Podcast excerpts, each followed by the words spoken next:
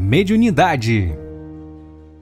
Olá, amigos, boa noite para todos nós. Que prazer imensamente grande estar aqui na presença de todos. Boa noite, Marlene Rosa. Boa noite, Denise Balô. Boa noite, minha querida irmã Beth Teles. Boa noite, Salatier. Boa noite, Sônia Barros. Que prazer estar hoje com todos aqui para mais um momento nosso de reflexão sobre esse nosso tema referente à mediunidade e a espiritismo no canal Espiritismo e Mediunidade. É muito bom tudo isso. É um prazer imenso. E nós estamos aqui para mais uma discussão, para mais um flanco dessa nossa questão, desses nossos assuntos. E para isso, a gente não pode começar sem que a gente faça primeiro um contato com o mundo espiritual, para que a gente possa se sentir mais próximo daqueles que de fato são aqueles que tutelam e coordenam o nosso trabalho. Como uma forma de gratidão a tudo aquilo que eles têm feito por nós. Vamos orar? Querido Senhor, ao início dos nossos estudos dessa noite, curvamos os nossos corações diante de Ti por essa oportunidade maravilhosa de conseguirmos entender a vida e, assim, decifrarmos enigmas tão antigos da história da humanidade. Que o teu amor permaneça conosco, Senhor, iluminando os nossos propósitos e abençoando as nossas almas na direção da paz e do bem. Muito obrigado, Senhor. Pois é. Na nossa semana passada, nós estávamos falando de um assunto que é uma delícia, que é exatamente como que esse fenômeno da mediunidade permitiu que nós conseguíssemos chegar ao conhecimento da lei de Deus. As discussões sobre as notícias espirituais trazidas através da mediunidade até Allan Kardec, que auxiliaram para que ele compusesse a terceira parte de O Livro dos Espíritos, As Leis Morais. Hoje, portanto, minha vizinha Mauricélia Horácio, hoje nós vamos avançar um pouco mais nessa discussão, porque as questões sobre a mediunidade, que sempre estiveram presentes na nossa história, nos contaram coisas muito interessantes. Por quê? Como a gente já teve a chance de conversar em outras oportunidades, nós sabemos que, pela mediunidade, os homens primitivos já sabiam que existia a vida após a morte. Sim. Os antigos locais visitados pelos arqueólogos nos dão notícia de rudimentos de, de formas de adoração primitiva que existiam e até a certeza de que a vida após a morte era uma realidade. E o que é interessante, que essa realidade da crença da vida após a morte não era um, uma, um privilégio de um povo, mas todos os povos tinham isso. A ideia de que tem uma alma, essa alma sobrevive, vai para o mundo espiritual e será feliz ou infeliz do lado de lá. Então, entendia-se por aquilo que a mediunidade daquela época nos oferecia, quatro pontos fundamentais, que existiam as divindades, existia uma divindade ou várias divindades, que essa divindade criou a alma imortal, que essa alma imortal sobrevivia à morte, sabia. Sabia que essa alma tinha que obedecer a uma lei desse Deus, uma lei moral que esse Deus tinha, e que de acordo com o que ele fazia, de acordo com como ele vivia essa lei, ele ia ser feliz ou infeliz. Então, tá picotando? Vamos ver se melhora. Hum. Torcer para melhorar. Qualquer coisa eu vou abrir a porta. Se continuar picotando, Janete, você me fala que eu vou tentar abrir a porta. Vamos ver se abrindo a porta é, melhora isso aí. Tá bom? Me avisa. Então, nós temos aqui a divindade, a existência do espírito, um código de moral que essa divindade gerou para que essa alma obedeça, e uma consequência para esse espírito. De acordo com o que ele vivia, ele teria uma condição feliz ou infeliz. Coincidentemente ou não, essas são as quatro partes de O Livro dos Espíritos. A primeira delas fala sobre a existência de Deus, que é a divindade. A segunda parte fala sobre a existência do espírito, que chama-se vida espiritual ou vida espírita, conforme a tradução. A terceira parte chama-se as leis morais, que é o código da divindade. E a quarta parte do que trata? Do julgamento, que em doutrina espírita é chamada das penas e consolações, esperanças e consolações. Então, note só como, como é interessante a doutrina espírita. Eu acho isso muito legal. Porque, assim, é, Kardec poderia colocar que um, essa quarta parte seria as punições e as recompensas que os espíritos receberiam, né? Não poderia ser? As punições por não obedecer à lei e as recompensas de receber a lei. Mas a doutrina, ela não é uma doutrina consoladora, Denise Balor. A doutrina espírita não se mostra como sendo uma doutrina de consolação? Se a quarta parte de O Livro dos Espíritos fosse realmente das punições e das recompensas, nós poderíamos questionar o aspecto consolador dela. Mas olha o que Allan Kardec fez. Olha aqui, que coisa maravilhosa. Ele constrói o livro assim: eu vejo Deus, eu vejo os espíritos, eu vejo a lei de Deus e vejo a consequência nos homens de viver essa lei de Deus. Então, na quarta parte de O Livro dos Espíritos, era o olhar do codificador para tudo aquilo que diz respeito como é que a vida funciona de acordo com as consequências do, do, do cumprir ou não dessa lei.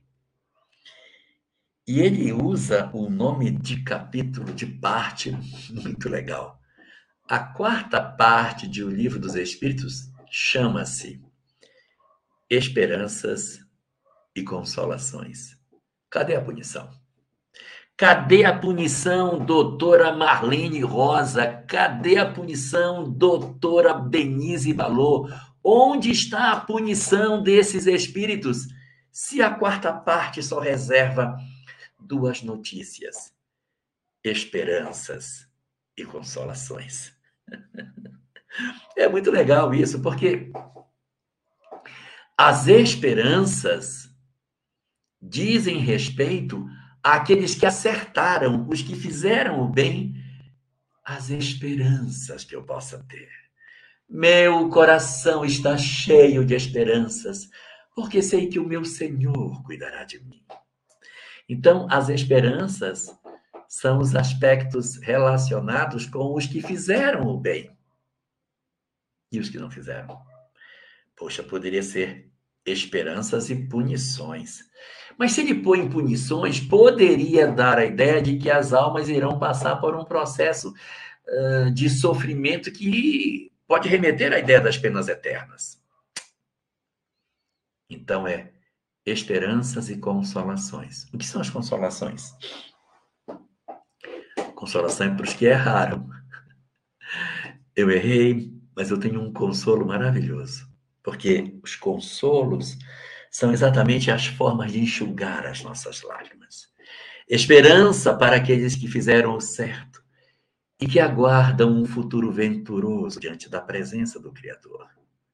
E as consolações são como entender as nossas dores, como compreender meu sofrimento, como decifrar o enigma das minhas angústias, das minhas dores, das diversas expressões de sofrimento que a vida possui, mostrando para nós que aquilo aqui chamamos de sofrimento, ele não vai olhar para o sofrimento ele vai olhar para a chave que ele encontrou na doutrina espírita. Isso é maravilhoso demais. Isso é espetacular demais. Ele, ele consegue ver que a maneira como a doutrina espírita vai analisar a vida é uma maneira de ver a vida onde não, ele não vai destacar o sofrimento. Ele vai destacar as consolações. Eu acho isso genial. E essa quarta parte de O Livro dos Espíritos é uma parte que uh, ela só tem dois capítulos. As partes anteriores tinham muitos capítulos. Muitos capítulos, 11, 12 capítulos, assim, bastante numeroso, muitos detalhes, muitos detalhes, muitas discussões, muitas perguntas. Aqui são poucas perguntas. A gente vai ter é, 99 perguntas aqui. Não vai chegar nem a 100. Ela é um pouco maior que a primeira parte, né, que só tem 74. Mas ela só tem 99 perguntas. Ela vai começar na pergunta 920, que é a pergunta que se segue àquela famosa 919, que encerra a terceira parte de O Livro dos Espíritos. Aí a 920 é a primeira. E vai da 920 até a 1019. E tem uma coisa curiosa. Não sei se todos sabem, mas é, o livro dos Espíritos não tem a pergunta 1012. Perdão, não tem a pergunta 1011. Ele tem pergunta 1008, 1009, 1010, 1012. Não tem a 1011. Houve uma, uma mudança nisso aí. Aí algumas pessoas fazem uma, um ajuste, né? Porque eu tinha a 1000 e 1010 e a, 1010, é, e a 1010A, aí o pessoal converte a 1010A em 1011, aí a gente vai até 2000, a 1019. Quando você tira essa condição, aí fica só até 1018. Aí são 1018 perguntas. Mas são detalhes de edições. As edições mudam um pouquinho na hora de edificar essa parte final para suprir a lacuna da numeração, Kardec não usava o Word quando fez o livro dos Espíritos, então acabou na numeração saltando uma pergunta, mesmo estando na terceira edição da obra. Mas muito bem. Aqui, uma grande pergunta sobre um dos maiores mistérios da natureza vão acontecer agora. Dois grandes, dois grandes mistérios que o homem sempre teve ele vai agora colocar a lupa da espiritualidade para analisar cada um deles. O primeiro deles são as penas e os gozos terrestres. Ele vai falar dos sofrimentos que a gente passa na Terra. E é muito interessante como Kardec constrói esse capítulo, sabe? Porque é um capítulo que ele vai falar só de consolações. O capítulo é todo de, consolo, todo. Só que os tópicos dos capítulos são todos de sofrimento. Para quê? Para que a pessoa diga assim: ai, eu estou com um sofrimento muito grande, eu tenho um problema de angústia muito pesada, porque eu tenho um desgosto na minha vida. Aí eu abro no livro, tá lá, desgostos. Então, todos os tópicos desse dessa parte do livro, no primeiro capítulo, que são as penas e os gozos terrestres, o título do tópico são negativos. Então aqui eu tenho felicidade e infelicidade relativas, perda de entes queridos, decepções, ingratidões, afeições destruídas, uniões antipáticas, temor da morte, desgosto da vida, suicídio. Caramba, só tem coisa negativa, só tem coisa é, pesada, só tem coisas que a gente possa dizer que é, as nossas vidas é, são um mar de sofrimento, mas esse, essa é a estratégia. O que, que Kardec quer fazer? O, o Kardec quer trabalhar a seguinte ideia para nós eu, eu, eu ofereço um tema de sofrimento, aí você vem. Quando você vem, eu te mostro a consolação. Nossa, é uma jogada de gênio. Então, em todas as partes desse, desse capítulo, ele vai trabalhar essas questões. Eu gosto tanto dessa parte, Eu tenho até medo que a gente não consiga nem ver, mas a gente vai conseguir. Deus vai nos dar condição de ver. Então, eu queria, é, logo no começo dessa nossa discussão, mostrar que dúvidas que a gente tem. Meu Deus, por que, que eu sofro? E as angústias, meu sofrimento. Então, vai pegar tudo que foi estudado. Olha, existe Deus, que tem a sua providência. Existe o espírito, existe a reencarnação, existe a mediunidade, existe a lei de causa e efeito, existe a obsessão, existe as leis morais, a necessidade de fazermos o certo e o errado. Então, há uma, uma dinâmica maravilhosa que ele vem olhando no trabalho. Agora, chegou o mágico da obra. Agora vai pegar uma lupa, vai pegar um problema humano. Qual é o problema humano? Desgosto. Vamos pegar a lupa espírita vamos ler o desgosto. Então, o título é negativo, mas o texto não é. Os textos são todos absolutamente consoladores. E aqui a gente vai encontrar uma coisa que o Paulo Witter gosta muito, que é logo no começo. A, primeira questão logo vai ser a questão 920. Mas ele vai trabalhar a questão é, 922 um dos temas mais discutidos dessa parte, que ele vai discutir uh, a vida na Terra realmente não dá para ser feliz, porque somos espíritos ainda tão complicados e é tão diferente o que é felicidade para um do que é felicidade para o outro, mas existe alguma regra geral que a gente possa fazer com relação a essa felicidade? E os espíritos fazem uma síntese muito boa. Eles dizem que existem três pontos para que a gente possa trabalhar para a felicidade na Terra. O primeiro, a posse do necessário. É o primeiro. Por quê? Porque realmente a gente não tem o necessário, não dá para ser feliz com fome, sem uma casa para morar, sem, sem roupa para a gente poder vestir, sem atendimento às nossas necessidades nossas necessidades físicas de segurança, nossas necessidades sociais. Então, do ponto de vista material, Kardec diz que, os espíritos dizem a Kardec que é a posse do necessário, mas é do necessário. Eu preciso de roupa para vestir? Sim, eu preciso. Mas eu tenho no meu guarda-roupa peças que passou o verão, Passou o outono, o inverno, a primavera, passaram todas as estações e eu nem usei. Ela é realmente necessária? Não é, porque quando eu viajo, eu preciso desse sobretudo. Ah, então tem. Então ele é necessário. Mas às vezes a gente tem 300 sapatos. Algumas pessoas precisam de mais roupas do que outras. Então não há uma medida para dizer assim. A medida da felicidade é cinco camisas e três calças. Não. É a posse do necessário. O que é que você precisa? Preciso desse tanto de roupa. Então, pronto. É isso que você precisa? Então você precisa ter isso. Mas que a gente não tenha mais do que precisa. Que a gente não precise acumular mais do que precisa. Que a gente se, que a gente busque ter o que é necessário. Claro, busque o que tem de necessário, Joana. Claro.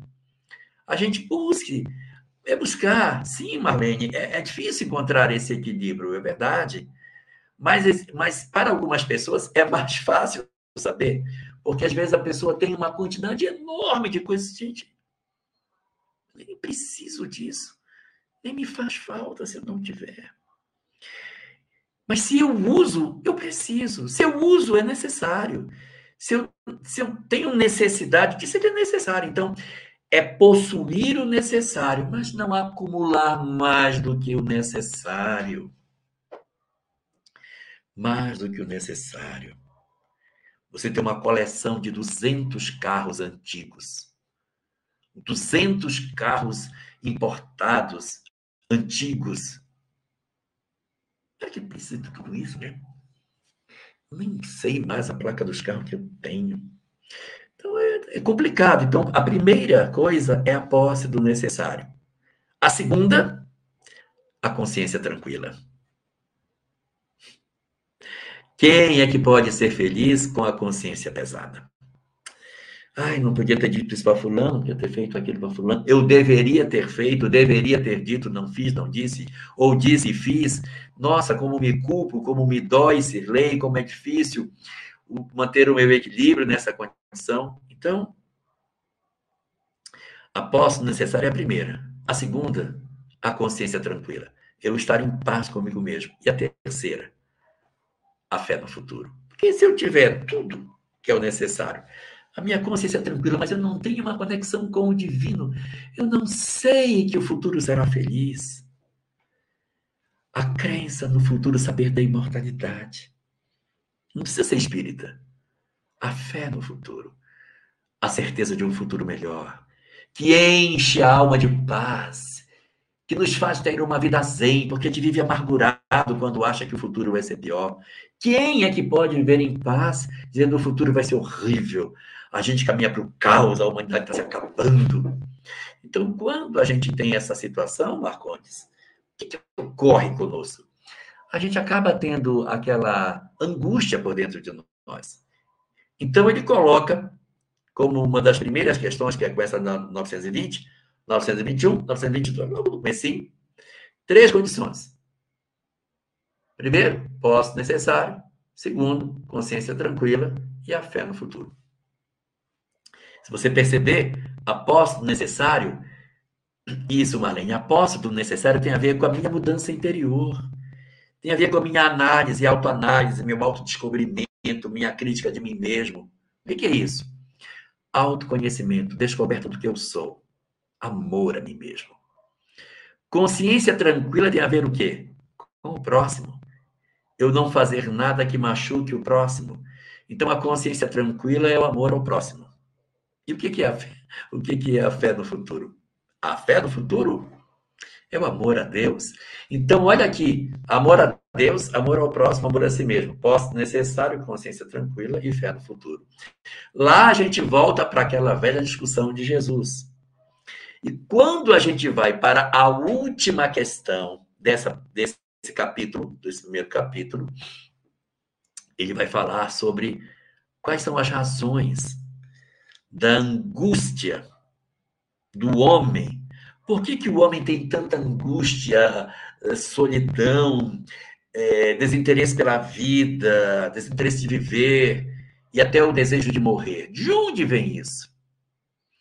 Essa pergunta era também respondida com três itens. Primeiro item, a ociosidade. Ociosidade. A pessoa é ociosa, e aí ela se sente desgostosa, cria uma sensação de vazio existencial, e por conta disso ela acaba perdendo o gosto de viver. Então, essa é uma das razões, a ociosidade. A segunda, a saciedade. O que é, que é a saciedade? Todos os meus desejos estão atendendo. Tenho tudo que eu quero, eu tenho. Tenho saciedade. Tudo. E o terceiro, a falta de fé.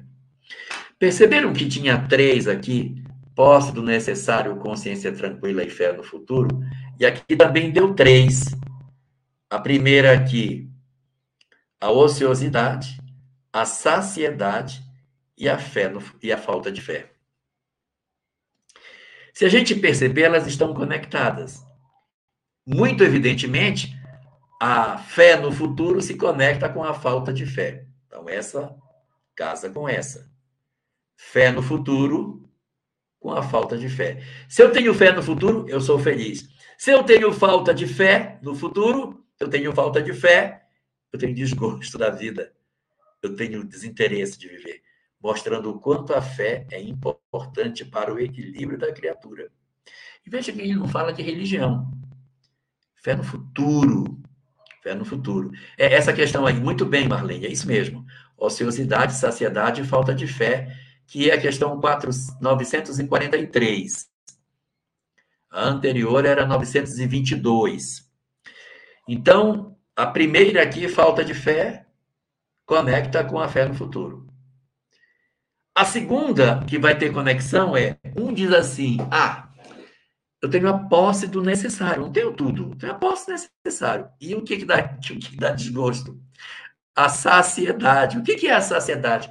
Eu tenho tudo o que eu quero, não me falta nada. Então, ter tudo não é bom para a criatura. Quando a vida nos dá não, quando a gente ouve não na vida, Eliana, é porque Deus está querendo dizer alguma coisa a nosso favor. Então a gente não deve dizer assim, puxa, mas Deus não me deu o que eu queria. Mas se eu tiver tudo, se eu estiver saciado, se Deus me entregar todas as coisas que eu quero, o que, que vai acontecer conosco? Ah, a gente pode sentir a saciedade, e a saciedade gera um desânimo. Então, a saciedade conecta com um outro princípio lá da 922, que é a posse do necessário. Falta o terceiro, a ociosidade. O que é a ociosidade? Eu não faço nada por ninguém, eu não quero saber de ninguém, vivo minha vida, uma preguiça, não, não me envolvo na vida de ninguém, eu vivo minha vida e pronto. E o outro? Tem a consciência tranquila. Então, ter a consciência tranquila é o oposto da ociosidade. Quando eu tenho a consciência tranquila, é porque eu fiz tudo que eu podia. Quando eu sou ocioso, é porque eu não fiz nada do que eu deveria fazer. Então, a posse do necessário é o amor a si mesmo, que a gente nega quando tem, na verdade, a saciedade. Eu estou entregue aos prazeres. E aí eu não sou feliz. Olha que interessante. Eu me dei todos os prazeres e não sou feliz. Eu tenho a posse do necessário e eu sou feliz. Do outro lado, eu tenho uma outra questão muito interessante. A ociosidade é não fazer nada. A consciência tranquila é fazer tudo pelo outro. E agora é o próximo que está na jogada. No laço, nós temos a fé no futuro e a falta de fé na conexão do homem com Deus.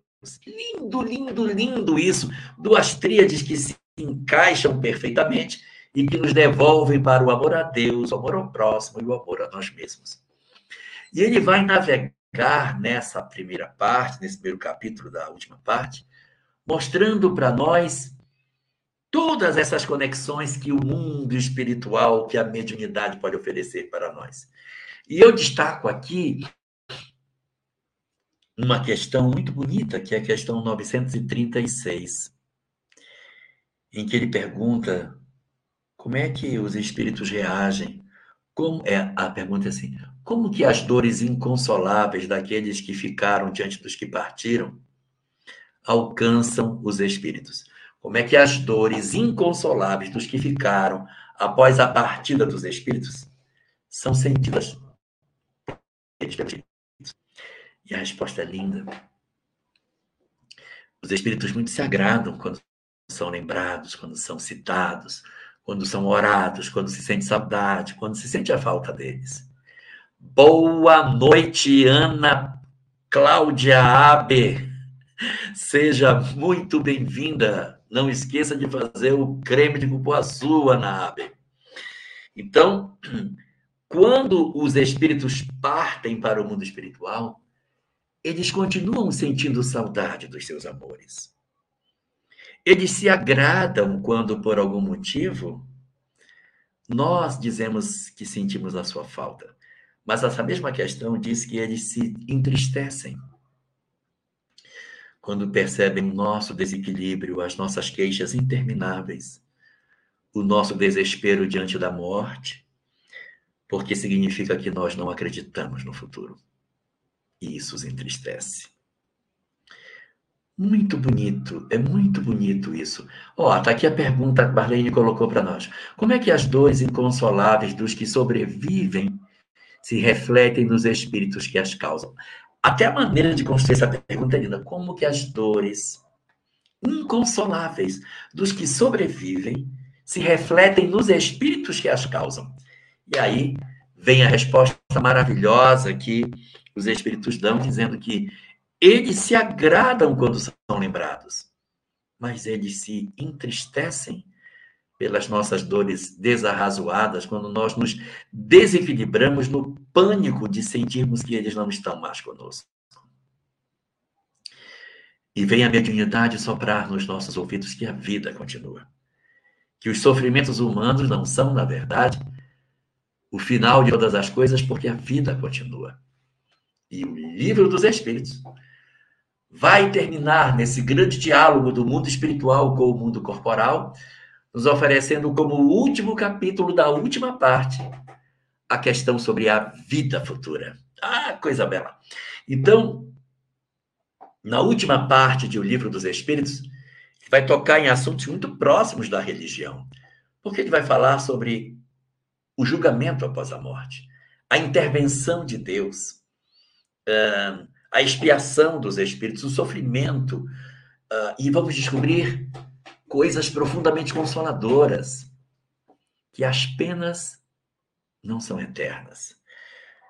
Por mais que alguém tenha se equivocado profundamente durante a existência, que tenha, por exemplo, optado pelo suicídio, que tenha provocado na sua vida uma sequência de equívocos no crime, nas drogas, na vida distante daquilo que a gente sabe que deveria viver, isso não determina o castigo eterno. Porque, por maior que sejam as nossas faltas, maior ainda é o amor de Deus pelas suas criaturas. E antes que alguém diga, ah, então vale a pena fazer o mal porque a gente vai ser sempre perdoado, quem vai nos perdoar é a nossa própria consciência. Então a duração da pena vai ser até o dia em que nós dissermos: o que eu já fiz me absolve do, diante daquilo que eu pratiquei. E eu dou aqui um exemplo. Nós temos um personagem no livro Há Dois Mil Anos, Publio Lentulus, que, segundo aquilo que a obra nos diz, ele seria a reencarnação de seu bisavô, chamado Publio Lentulus de Sura. Publio Lentulus Sura. Publio Lentulus Sura teria participado de uma revolução na época de Catilina e teria punido os rebeldes dessa rebelião, arrancando os olhos dessas pessoas. Ele fez isso nessa encarnação. Cruel. Na encarnação seguinte, ele reencarna como o senador Publio Lentulus, e ele tem um incidente através do qual um inimigo seu tenta puni-lo e fica procurando como é que eu vou puni-lo, não quero matá-lo, tenho que puni-lo, como é que eu vou punir esse homem? Ele fica andando, uh, Publio Lentulus preso, e André, André de Dioras fica girando na sala, andando, pensando como que ele vai puni-lo sem matá-lo. E como a lei de causa e efeito tem seus mecanismos que muitas vezes nós ignoramos, ela tem ímãs diante da, do universo que nos atrai para determinadas experiências. E aí o que, é que ocorre conosco? Quando a gente se percebe, nós estamos então a braços com determinadas dificuldades que são exatamente o reflexo daquilo que trazemos dentro de nós. E quando o André de Dioras está andando para um lado para o outro, pensando o que, é que ele vai fazer, ele tem ideia, eu vou cegá-lo. Mas de onde veio essa ideia de cegar? Do psiquismo do inconsciente, dos ímãs da lei que sugerem que nós possamos fazer das nossas vidas um processo de irmos ao encontro das provas que necessitamos para desatar em nós os laços dolorosos que nós trazemos de outras existências. Então, André de Dioras se utiliza de uma pessoa em particular para cegar Públio.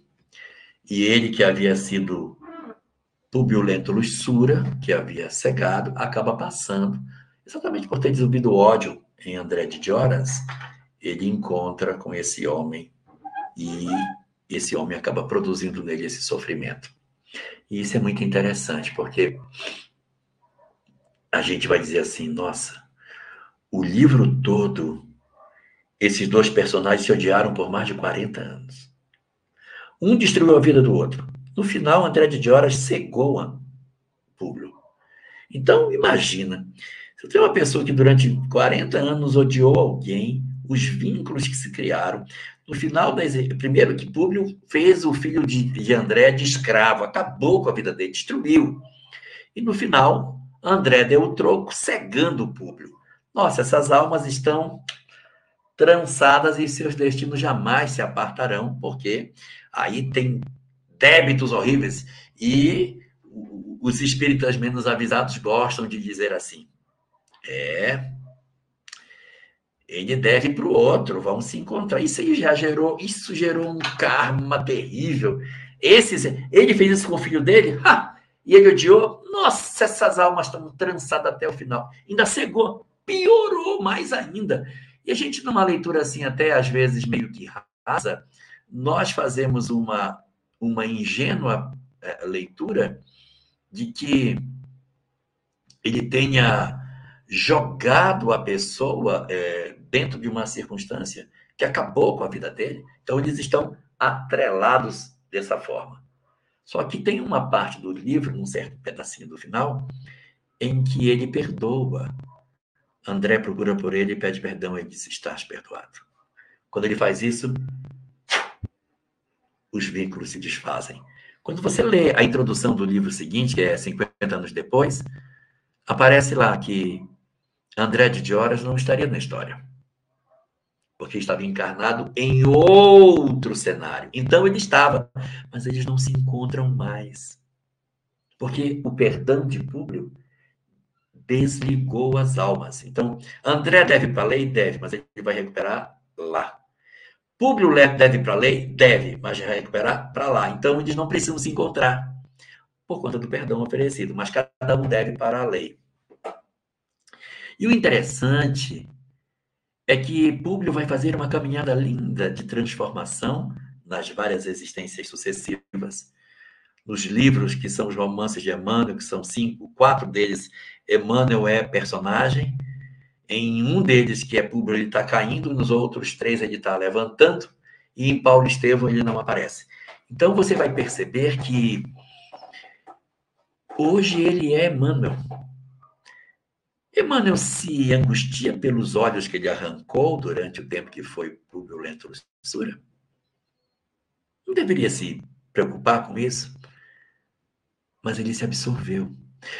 Porque as penas não são eternas. E quem estabelece a medida da punição sou eu. Sou eu que estabeleço a punição para a minha própria vida. Então, na hora que é, público, na hora que Emmanuel lembra da sua história, ele não lembra só o que ele fez lá atrás, ele lembra tudo o que ele construiu nesses últimos dois mil anos. Então, qual é a grande conclusão, Beth Teles? Nós não somos, a lei não nos pune por por aquilo que somos, então, se eu errei, mas eu fiz uma história de reconstrução, eu não sou essa pessoa que tirou os olhos. Não, é verdade, eu tirei os olhos, mas depois disso, eu já fiz tanta coisa que eu já não estou mais na mesma posição que eu estava quando eu cometi o desatino que eu realizei lá no passado. Então, a beleza da nossa condição espiritual para que a gente consiga se transformar é belíssima. E esse essa parte final de O Livro dos Espíritos, ela é fantástica, porque ela vai nos contar sobre a vida após a morte, o julgamento pela consciência, que as penas não são eternas, vai reanalisar a questão de inferno, purgatório, paraíso, mostrando que essas são instâncias mitológicas que céu, inferno e purgatório estão dentro de nós, que somos espíritos a caminho da felicidade, que todos seremos almas felizes. E isso é extremamente consolador. O livro dos Espíritos começa com Deus e termina com a felicidade dos espíritos. Não é lindo isso? Começa mostrando o Criador, mostra toda a saga da evolução e quando chega no final da obra, diz: agora eu vou falar do final. Todos seremos felizes esse é o término das nossas histórias. E isso é belíssimo, maravilhoso. Mas como tem algumas perguntas aqui para a gente trabalhar, eu quero pedir as perguntas. Onde elas estão? Cadê? Momento de interação. Perguntas e respostas.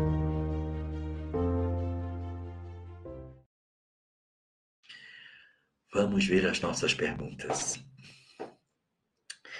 A mediunidade leva muitos à loucura às instituições psiquiátricas? Sim, existem muitos casos de pessoas que, em função dos processos é, mediúnicos, podem chegar às instituições é, psiquiátricas, sim. Mas não é a mediunidade simplesmente. É a mediunidade em entidades profundamente perturbadas, Henrique. Eu poderia dizer assim, melhorando a sua pergunta. A obsessão, vírgula, que se utiliza dos canais da mediunidade para se expressar, pode levar as pessoas à loucura e às instituições psiquiátricas? Sim. É a mediunidade, mas é a mediunidade nas criaturas que têm graves processos obsessivos arrastando os indivíduos nessa direção. Sugiro a você a leitura da obra A Loucura sob Novo Prisma, de Bezerra de Menezes, que aborda exatamente isso, e é o entendimento de como a mediunidade em almas perturbadas pode levar companheiros à perturbação e à questão das instituições psiquiátricas. Temos aqui uma segunda pergunta. A minha dúvida inverte a pergunta do Henrique. Pode pessoas estarem internadas em clínicas psiquiátricas tendo apenas mediunidade e não são entendidas? Sirlei, isso é o que mais tem. Lamentavelmente, isso é o que mais tem. Pessoas que dizem assim, eu vejo os espíritos, eu ouço os espíritos. Interna. É, isso é problema de esquizofrenia. Está vendo gente? Está ouvindo voz? Interna. Então, muitas pessoas já estiveram e ainda continuam estando em instituições internadas por essa razão.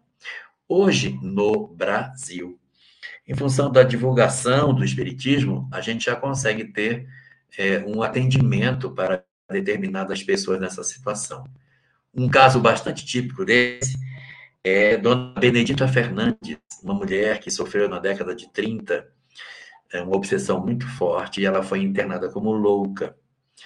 E depois ela é tratada, se torna uma pessoa liberta da obsessão e se torna um dos maiores nomes do Brasil em assistência social.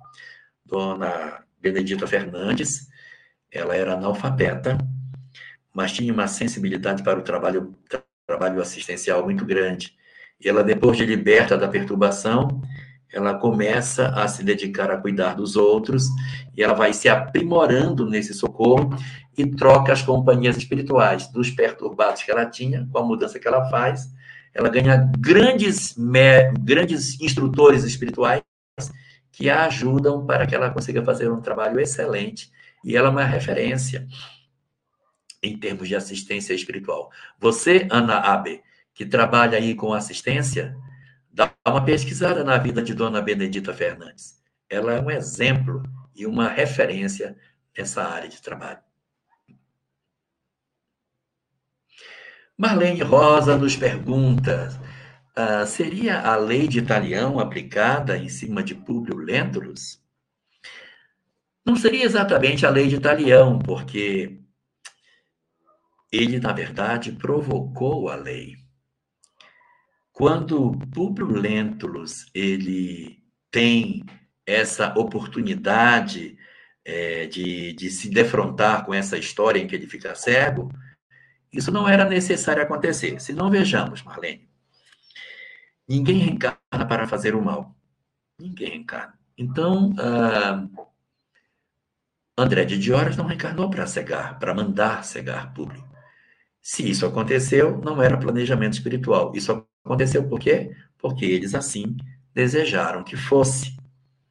Por esse motivo, então, a gente não pode pensar que é, aquilo seja uma expressão nítida do planejamento reencarnatório. Não. É como se fosse assim: eu trago em mim histórias mal resolvidas. Eu cometi uns desativos aí no passado, ceguei gente, matei. Então eu trago questões em aberto. Mas no meu planejamento reencarnatório não está previsto nem a cegueira, nem uma violência de outra espécie. Mas eu sou um assassino. Só que na programação espiritual que eu tenho, não está previsto ser assassinado, até porque ninguém vem para ser assassinado, não está previsto. Não está previsto que eu fique cego, não está previsto. Não tem essa previsão. Mas eu, quando estou encarnado, eu provoco a lei. Eu crio inimigos. Eu corro no trânsito.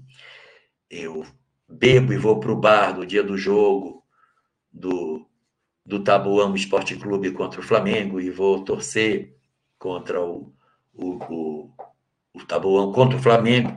Então eu fico bêbado, começo a querer brigar no bar. Então, quando eu começo a provocar a lei de causa e efeito, que eu começo a cutucar inimigos, a gente vai ter como consequência a possibilidade de abrir um porão de um planejamento que não estava previsto e acontecer algo. Não era previsto, mas quando acontece não é injusto. Então, de repente, Públio não tinha uma programação de cegueira, mas ele provoca a lei de causa e efeito. Ele tem uma postura extremamente é, é, tirana com as pessoas. Então, ele se inscreve para ter inimigos. E, ao se inscrever, programações que não estavam previstas acontecem acionando os mecanismos dos ímãs da lei, que não era uma programação espiritual em si. Mas aí, pelos canais da mediunidade, André de Dioras sente. Posso cegá-lo. Por que não tirou a língua? Por que não tirou um braço? Se tirasse um braço, o cara não ia ficar morrer. Corta um braço dele, corta a perna. E cega. Ele decide cegar Públio. Então, essa decisão vem da onde? De onde tirou essa ideia? Do planejamento não é, porque ninguém planeja tirar o olho de ninguém. Se ele tivesse que ficar cego pelo planejamento, era sem ação de alguém. Cai uma coisa e cega, e, é, por exemplo, ele sofreu um, um terremoto no final da vida, ele poderia ter ali caído em cima de uma parte do corpo e batendo a cabeça, feriu o, o nervo óptico, ficou cego, então, pode ser. Mas aqui não é a lei de Italião. Ele provocou a lei para que isso acontecesse. Vamos para a nossa última pergunta.